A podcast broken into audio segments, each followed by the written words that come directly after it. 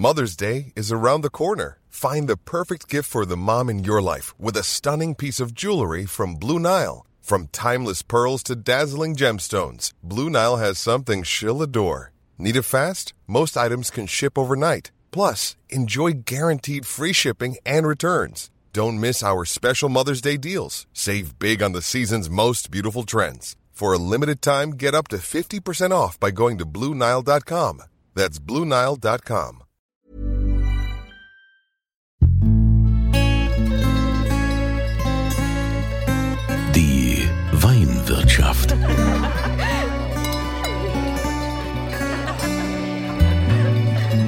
Das schöne Leben mit Andreas Kunze.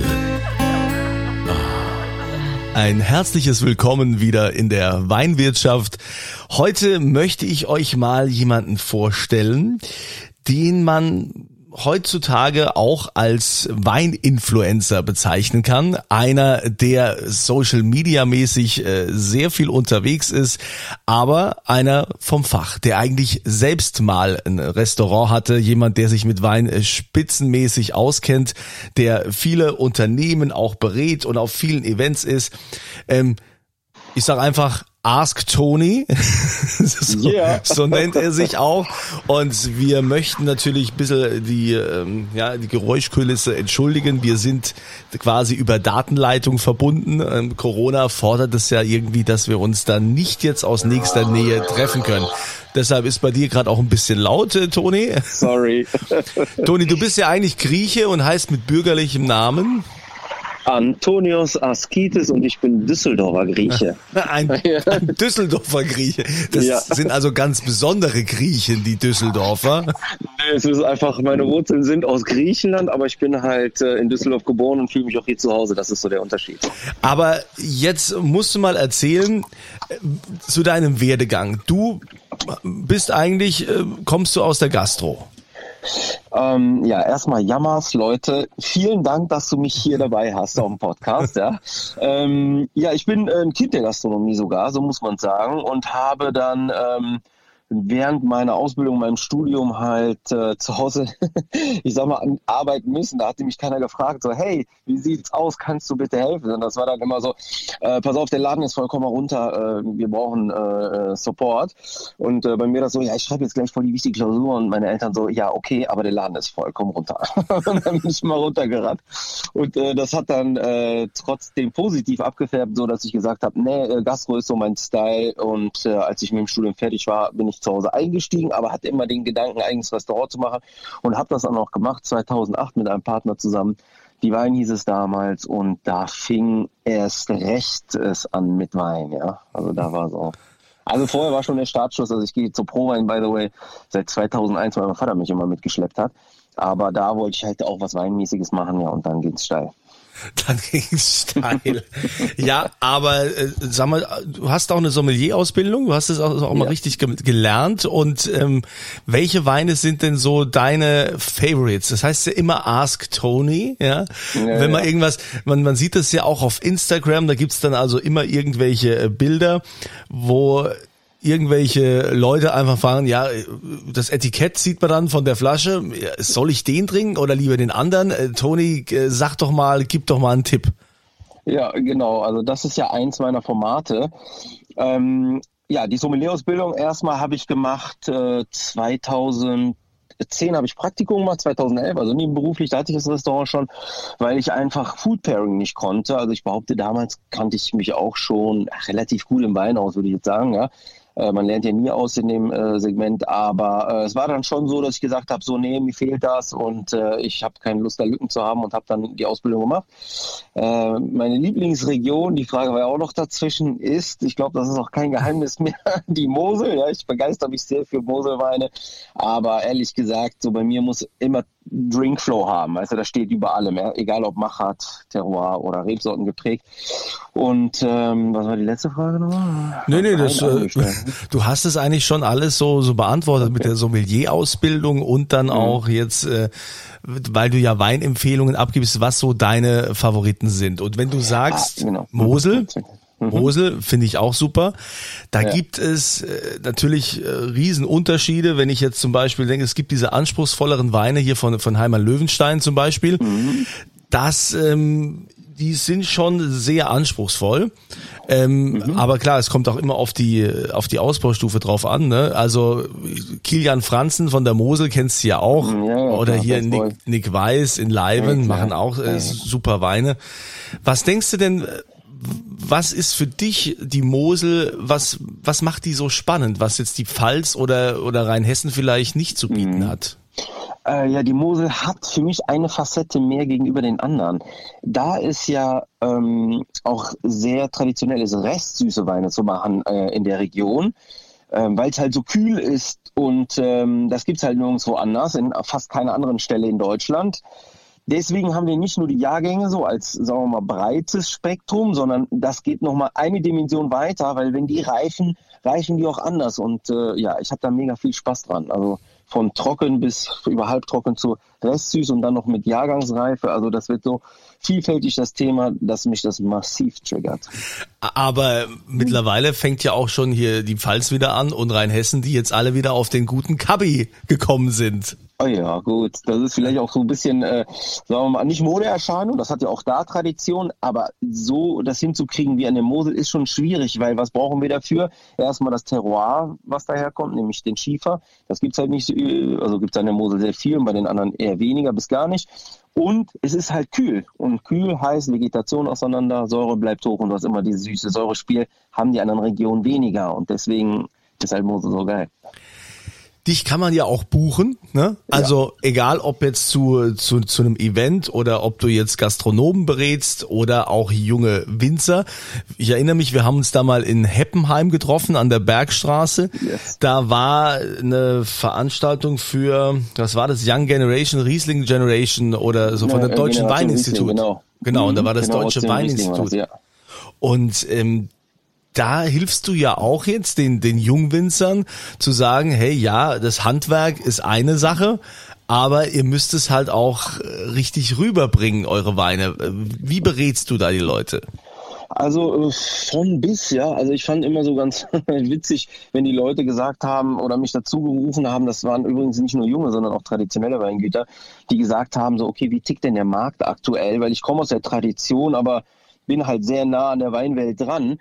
Und ähm, eigentlich äh, ist mir wichtig, dass wir sagen, oder generell der ganze Spirit von Ask Tony, weißt du, was das ist? Das ist eigentlich, die Leute weg vom Industriewein zu bringen, zu handwerklichem Wein. Und dafür reicht es einfach nicht mehr nur Qualität zu machen, weil die ist halt Voraussetzung geworden. Ja, das ist ähm, ja, Standard geworden, vor allem in Deutschland, sondern da muss man gucken, was man halt noch darüber hinaus machen kann. Natürlich bietet sich Social Media an, du hast es eben gesagt, äh, oder hast mich als äh, äh, Influencer betitelt. Du bist ja schon bin ich so ein wahrscheinlich- bisschen. Bin, ich wahrscheinlich auch, aber ich sehe mich selber halt nicht so. Ich sehe mich ja selber noch als Sommelier, nur halt nicht mehr am Tisch, sondern online für mehr Leute. Und der Influencer, das, was die, die ganze Nummer negativ macht, ist, dass der heute sagt, der Wein ist Bombe, morgen der Wein ist Bombe, übermorgen der Wein.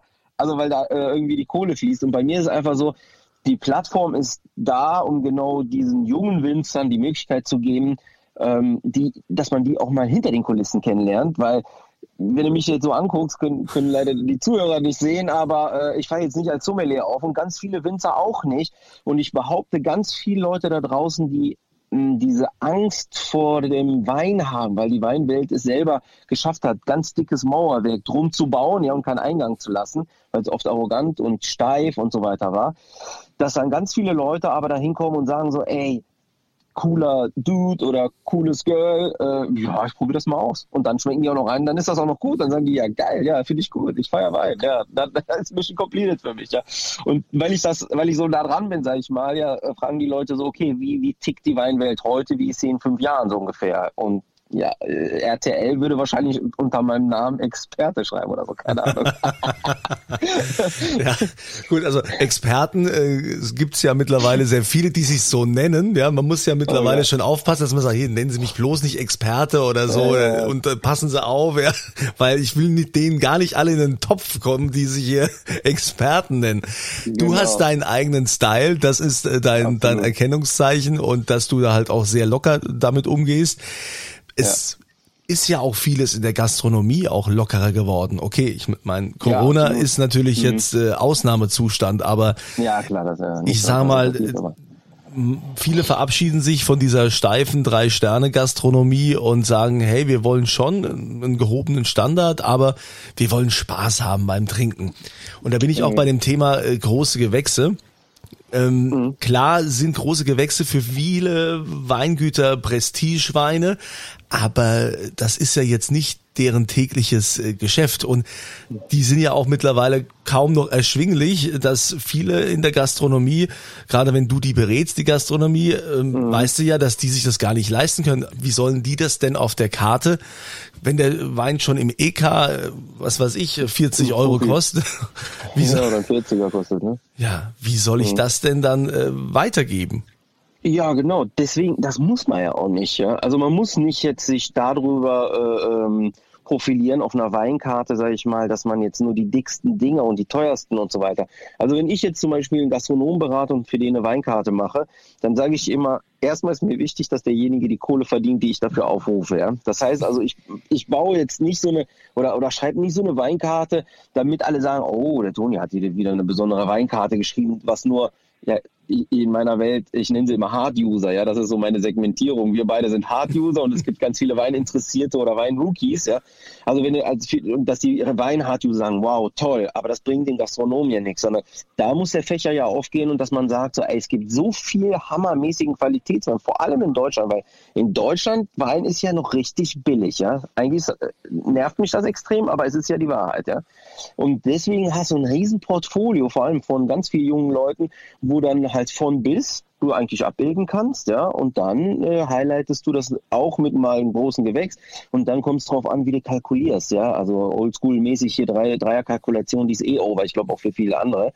Und dann ähm, kannst du, wenn du dann, äh, gut, jetzt bin ich auch äh, Kaufmann vom Beruf, ja, wenn du dann mit absolutem Deckungsbeitrag dann äh, guckst, was du verdienst dann an so einer Flasche, ja, dann ist doch okay. Also dann ist die Marge immer noch fein, obwohl der Preis oder die Kalkulation halt nicht mehr drei ist. So, das ist so mein Style, wie ich es mache. Ja. Es gibt ja auch Gastronomen, die sagen, ich will, dass die Leute Spaß haben. Ich muss da jetzt an der Flasche gar nicht äh, so viel verdienen. Äh, lieber, sie trinken zwei davon. Ja, klar. ja. Also ich finde auch, es muss immer Trinkfreude, äh, trinkfreudige Preise haben, weil ich bin derjenige, der die zweite nimmt. Wenn der Preis stimmt.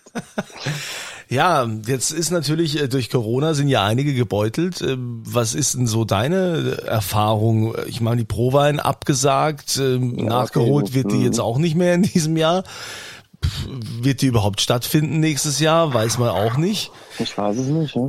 Wie ist denn so die Stimmung in der Gastronomie, so in der Weinwelt? Weil ich denke jetzt gerade in Corona, okay, wir haben viele Online-Weinproben gemacht, du ja wahrscheinlich auch, und da ist ja dann Mhm, schon genau. äh, Wein verschickt worden über den Versand, aber trotzdem ähm, ganz rosig sieht's ja nicht aus. Nee, genau, weil die Gastronomie leidet massiv, das ist gar kein Geheimnis und es ist auch so ein bisschen äh, unfair, muss ich sagen, weil es heißt jetzt, der Gastronom kann halt nicht, bedingt durch die ganze Situation, ja, das brauchen wir jetzt nicht nochmal erklären, kann der halt nicht ähm, volle Auslastung fahren und fährt jetzt vielleicht 70 Prozent mit deiner Außenterrasse, wo der noch einen Parkplatz dazu nehmen konnte, wenn er auf der Straße war. Und wenn jetzt der Herbst kommt, dann sind es 50 Prozent. Also meine Kalkulation früher in meinem Restaurant, da hätte ich mit 50 Prozent wäre ich also wirklich nicht weit gekommen, sagen wir mal ein paar Monate und dann wäre over. Das heißt also, 50 Prozent für den Gastronomen heißt natürlich für die Weinwelt auch, ein großes Segment ist weggebrochen, nehmen wir da auch nochmal 50 Prozent. Und ganz viele haben ja auch Kunden in der Gastronomie. Er ist heavy, was soll man sagen? Ja. Ist heavy. Zwar äh, hat die, die, ähm, was du gerade gesagt hast, äh, Tastings und so weiter online viel, ähm, ja, sind Verkaufe getätigt worden. Die Leute haben sehr viel beim Winzer geholt. Das war natürlich eine tolle Sache. Aber wenn die halt so aufgestellt waren, dass sie ein Segment äh, oder Gastronomie hart beliefert haben, dann äh, leiden die massiv darunter. Und das, was die Leute dann mit nach Hause genommen haben, konnte das natürlich nicht aufhucken. Also schwierig. Also wir wissen alle nicht, was kommt, ähm, aber ähm, ich kann von mir aus sagen, als Konsument, also ich habe, ich weiß nicht, in welchem Jahr ich mehr Wein getrunken habe, als jetzt in diesem Jahr Geil, ja. 2020. ja, bei mir war auch so. Voll gut, ja. Das, Man, man, man war halt zu Hause oder ist, ist natürlich jetzt auch noch mehr zu Hause. Am Anfang war das ja ganz extrem. Da ist man ja zweimal die Woche zum Glascontainer. Und jetzt, ähm, ja, also man will sich ja zu Hause trotzdem schön machen und will genießen. Ja, bei mir war genauso. Weißt du, wie es war? Ich habe dann Wein bestellt. Der kam an. Dann habe ich so geguckt, geil, was ich alles bestellt habe. Dann bin ich runter in den Keller gegangen, hab das verräumt und dann so, oh, guck mal, das nehme ich mit hoch gleich und das und das und das. Und dann hatte ich immer so ein Vierer-Flight, äh, weil ich habe vielleicht manchmal alles äh, zusammen aufgemacht, meiner Frau reingeschmeckt und so weiter. Dann über Tage mal getrunken und so. Aber das war schon irgendwie doch Highlight des Tages. Besonders, ne? Weißt du, was ich dir noch gar nicht gesagt habe? In meinem Podcast verlose ich ja immer was. Ah, oh.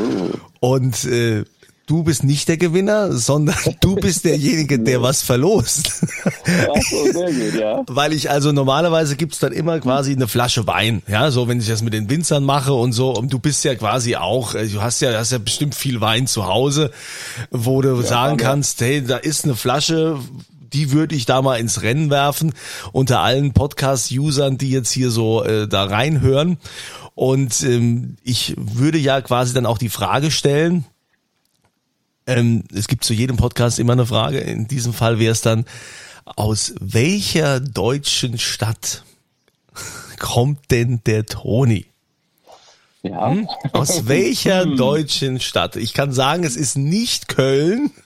Und äh, da geht ihr auf podcast.kunze.tv und da ist dieses Formular, dann die Antwort zur aktuellen Podcast-Folge, die da bitte eintragen und dann an dem Gewinnspiel teilnehmen. Und wie gesagt, Toni, es war nicht abgesprochen, du musst jetzt äh, spontan sein, aber ich habe gehört, das wäre deine große Stärke. Welche, Ja. welche Flasche hättest du denn da noch übrig, die du da ins Rennen wirfst? Also, weißt du was ich mache? Ich stock das Ding auf. Ich mache zwei Flaschen raus. Was hältst du davon? Das hat noch keiner gemacht bisher. Ja, äh, und zwar wird es nämlich das Pärchen geben. Es gibt ein weiteres Format von mir auf Instagram. Ask Tony haben wir noch nicht zu Ende gesprochen, also noch nicht zu Ende erzählt, aber es gibt ja Live-Tastings bei mir. Und die Live-Tasting nicht seit Corona, ähm, sondern seit bald zwei Jahren gibt es einmal im Monat ein Tasting, wo ich den Wein äh, vorstelle und dann kommt der Winzer dazu. Und jetzt ist es nicht mehr ein Winzer, sondern zwei Winzer. Und nächstes Mal ist es Niederkirchen Power. Und zwar ist das ein Pärchen von Scheuermann, ich weiß nicht, ob du die kennst, aus Niederkirchen und Fusa.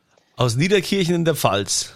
Ja, genau, das ist äh, bei Deidesheim. Ja. Oder- Ja, ja, Deidesheim doch. ist, glaube ich, bei Niederkirchen. sogar. Ja, doch, das gehört zusammen Und da, ja. deswegen gibt's dann für deine äh, Followerschaft ein Pärchen und kann äh, mit beim Live-Tasting. Also es gibt nicht nur zwei Flaschen, sondern auch ein Live-Tasting dazu. Ist das geil? Alter, Das finde ich eine super coole Geschichte.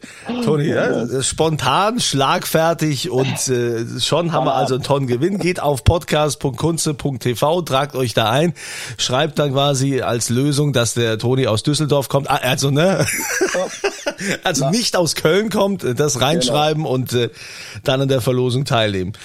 Ja, Toni, es äh, hat mich sehr gefreut, dass du äh, die Zeit aufgebracht hast, um mit mir hier zu sprechen.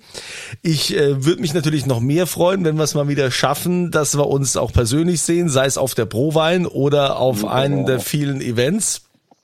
Und ähm, ja, ansonsten können wir auch mal so ein Live-Tasting machen, ne? Ja, finde ich cool. Also wir können gerne mal live gehen. Ja. Und für deine Community da draußen, wenn es noch Fragen um Wein geht, daher kommt der Name Ask Tony, also Toni Askitis heißt der.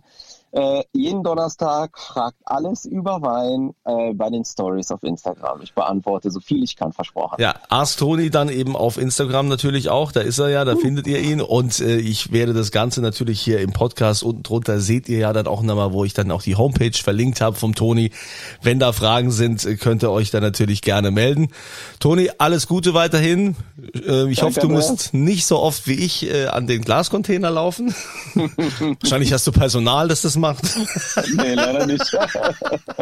Und nicht, nein. Ich wünsche dir eine schöne Zeit, immer volle Gläser und äh, euch natürlich auch. Und äh, ihr seid dann hoffentlich bald wieder dabei hier in der Weinwirtschaft. Macht's gut. Ebenso. Hip-Hop, Leute. Tschüss. Die Weinwirtschaft.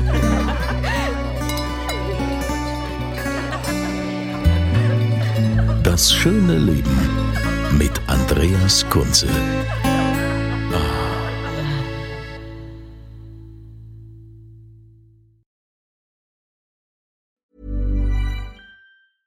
Want flexibility? Take yoga. Want flexibility with your health insurance? Check out United Healthcare Insurance Plans. Underwritten by Golden Rule Insurance Company, they offer flexible, budget friendly medical, dental, and vision coverage that may be right for you. More at uh1.com.